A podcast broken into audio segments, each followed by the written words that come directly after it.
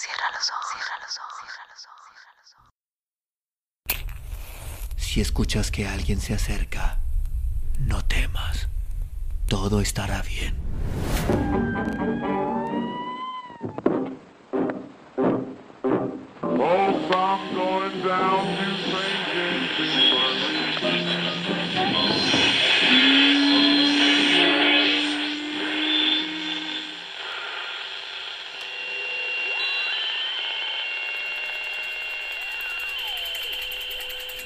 Estás escuchando, Crónica, Crónica, Lunares, el lugar, el lugar donde, donde entra por tus oídos, entra por tus oídos.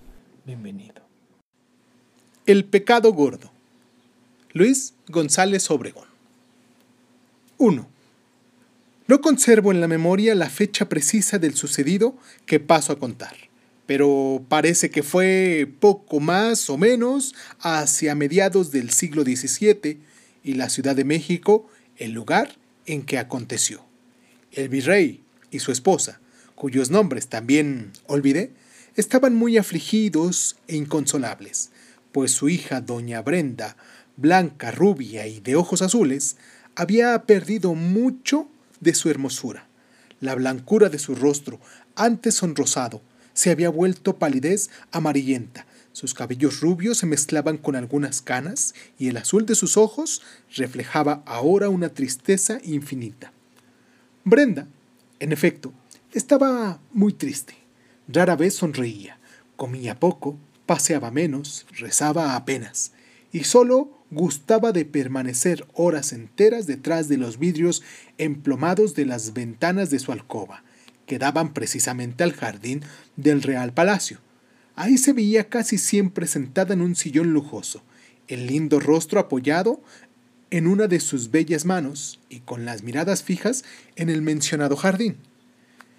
Ya no charlaba alegre con las damas de su madre la virreina, ni visitaba en los locutorios de las monjas sus amigas, ni iba por las tardes a las cuatro a recrearse en la alameda bajo las sombras frescas de los árboles, ni asistía por las noches al viejo coliseo, ni al teatro privado que tenían los virreyes en el Real Palacio.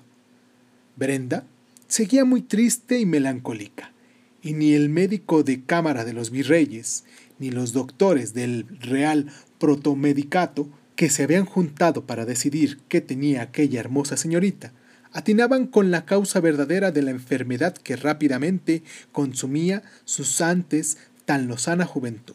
Y la tristeza proseguía minando la vida de la pobre Brenda y ella no hallaba alivio con los remedios que le recetaban físicos y doctores, ni consuelo con los mimos y caricias de sus padres, ni distracción en los diferentes bailes y juegos que damas y pajes improvisaban en las cámaras del Real Palacio, ni atención ponía en los ejercicios y devociones que en su presencia hacían las dueñas y las beatas, a quien ella, en otro tiempo, llamaba cotidianamente para rezar en su compañía o para reír festiva con sus escrúpulos mojigatos. Gustaba solamente de leer, a hurtadillas, un libro que le había prestado cierta dueña que estaba como camarera en el servicio del Real Palacio. Viejecita muy relamida y picarona, que había traído consigo sus padres de Madrid. El libro se intitulaba La Dorotea actuación en prosa de Fray Lope de Vega y Carpio. Y la señorita se recreaba mucho en algunos paisajes. Se llegó a retener de memoria, entre otros, aquel que dice, ¡ay, infeliz de mí! ¿Para qué vivo? ¿Para qué solicito conservar la más triste vida que se han dado a esclava? ¿Cuál mujer en mis años la pasa con tantos sobresaltos y desdichas? ¿Qué fin me propone tan desigual locura? El médico de la Cámara del Real Palacio bien merece que se le consagre, para conocerlo, algunas líneas, aunque mutandis, mutandi, era, como todos los de su época, doctor en teología y en medicina, que había cursado astrología en la universidad, materia indispensable y necesaria en aquel entonces a fin de poder inquirir la influencia de los astros y planetas, del Sol y de la Luna y de las estrellas en las enfermedades de las humanas gentes. Su señoría, el doctor, se levantaba a las siete, bebía su chocolate, con muy buenos panes y bizcochos, y su correspondiente vaso con leche, fumaba un puro, se vestía y mientras calzábase los guantes, mandaba ensillar la mula, porque en los pretéritos tiempos los médicos no gastaban coche. Luego poníanse los acicates, la capa que embosábase ya montado en la mula y listo del todo, cubierta la cabeza con sombrero de alas anchas, salía de su casa rumbo al hospital, donde cotidianamente prestaba sus servicios. Entraba con gran magisterio, seguido de una corte de jóvenes practicantes. Pedía el recetario y pasaba sus ojos más por los márgenes que por los recipientes ahí garabateados. Sin fijar la atención en los semblantes dolientes de los enfermeros, sin enterarse de su alivio o mejoría, ni recordar sus precedentes diagnósticos o indicantes, recetaba por numeraciones progresivas y barajadas. Al 5, 6, 7 y 11, jarabes. Al 1, 3, 8 y 9, purgantes. Al 14 y 15 y hasta el 20, sinapsis y sedales. Al 4, ayudas. Al 2, friegas. Y al 4 y a todos juntos, dieta rigurosa, que de antemano tenía decretada a la unanimidad de los enfermos el honrado administrador de aquel hospital, benéfico y santo. ¿Qué conducta tan distinta observaba su señoría cuando iba al Real Palacio, desde que subía las escaleras, a los alabarderos de las guardias, a los pajes de virreyes, a los caballerizos, a los mayordomos y hasta a los pinches de cocina, que a su paso encontraba por los corredores o por los pasillos, les ponía rostro risueño y bondadoso. Al penetrar en la cámara de la hija del virrey, donde ésta continuaba, enclavada en su lujoso sillón y con las miradas fijas en el jardín del Real Palacio, pisaba de puntillas, sofocaba las toses del viejo enfisemático, bajaba mucho la voz y con cariño paternal acariciaba las ojerosas mejillas de la malhumorada señorita, preguntándole con tono melifluo y servil. ¿Cómo está vuestra excelencia y cómo va de alivio? Sentado a los pies de ella, en un taburete, le tomaba el pulso, restregándole previamente las manos por temor de resfriarla. Veía el techo, haciendo ademanes con la ceja y los labios, ya cerrando los ojos, ya mirando a la ilustre enferma con ternura y murmurando algo entre dientes.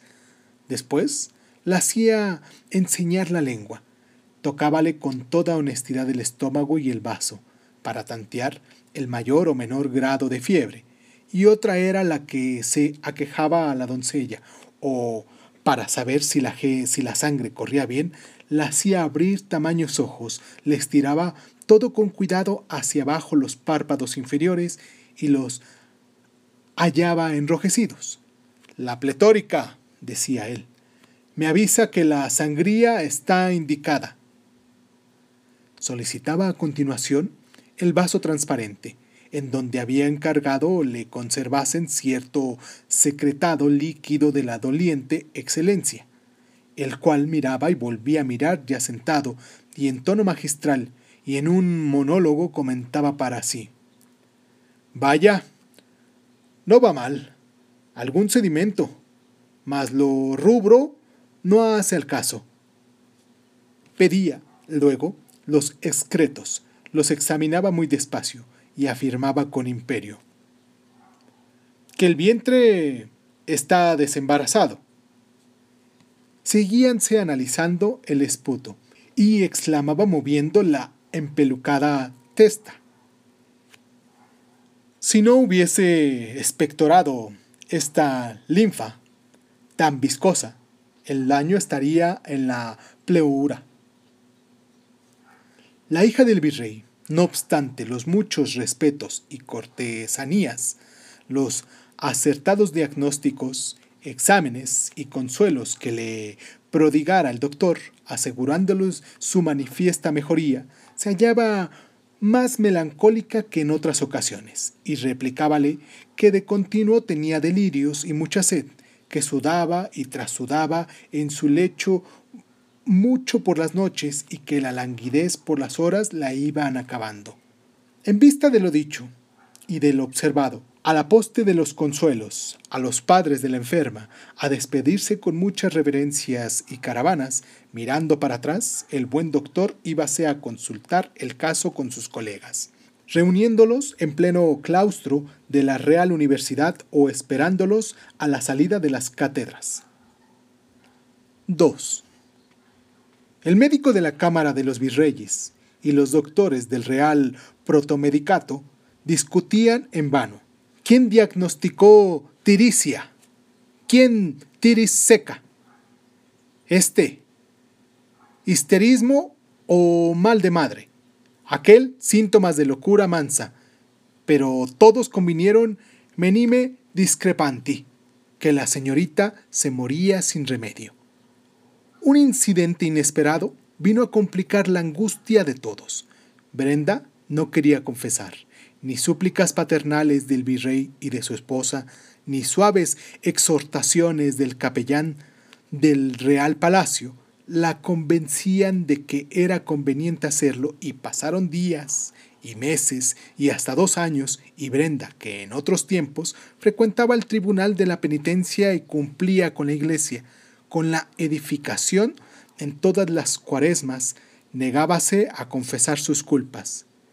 El capellán del Real Palacio, que era un buen cortesano, disimuló al principio, mas como la servidumbre se había enterado ya de la resistencia a confesarse, lo propio que las murmuradoras, dueñas y beatas que visitaban a los señores virreyes, el capellán temió que la indulgencia llegase a oídos del Santo Oficio y que el día menos pensado, la calecita verde de la casa de la esquina chata como se llamaba entonces al edificio del Santo Tribunal, la calecita verde, digo, viniese por ella y por él para dar cuentas y razón del por qué Brenda no quería confesarse, y el capellán no la habría convencido de que debiera hacerlo.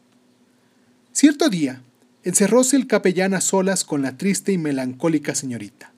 Previo aviso, y mutuo consentimiento del señor virrey y de la señora virreina. Y a ratos con palabras persuasivas y a ratos con serias reconvenciones, obligó a la melancólica y triste pecadora a que hiciese una confesión general, y el pecado gordo engendró, a causa de la tristeza y melancolía de la señorita y motivo de que no quisiese decir sus otras culpas, salió por fin monstruoso, espantable, horrendo, haciendo temblar primero al capellán, después al virrey y a la virreina, enseguida a las damas y pajes de la corte, y por último a las dueñas y beatas, que persinándose y santiguándose, salieron muy deprisa por los corredores del Real Palacio, bajaron a zancazos las escaleras monumentales, atravesaron los patios y ya de la Plaza Mayor y por las calles, respirando el aire y libres de sofocos, difundieron la tremenda nueva de que la hija del excelentísimo señor virrey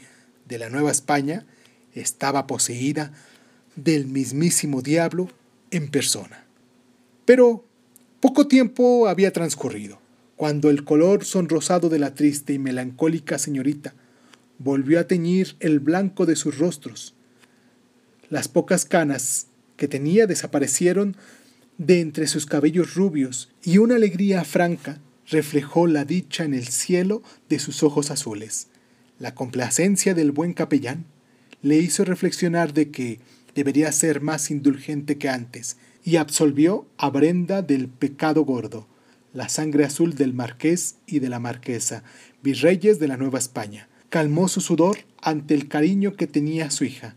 Damas y pajes, Sonrientes se felicitaban por los saraos, comidas, paseos, fuegos de artificio, lides de toros y otros festejos que tenían en perspectiva, y las dueñas y beatas del Real Palacio gozaban de antemano al pensar que deberían sendas tazas de espumosos chocolates, que tomarían sabrosas puchas y confituras variadísimas regaladas por las monjas de los locutorios que solían visitar la triste y melancólica pecadora. Un día, azul como los ojos de doña Brenda, las bodas se efectuaron en el sagrario.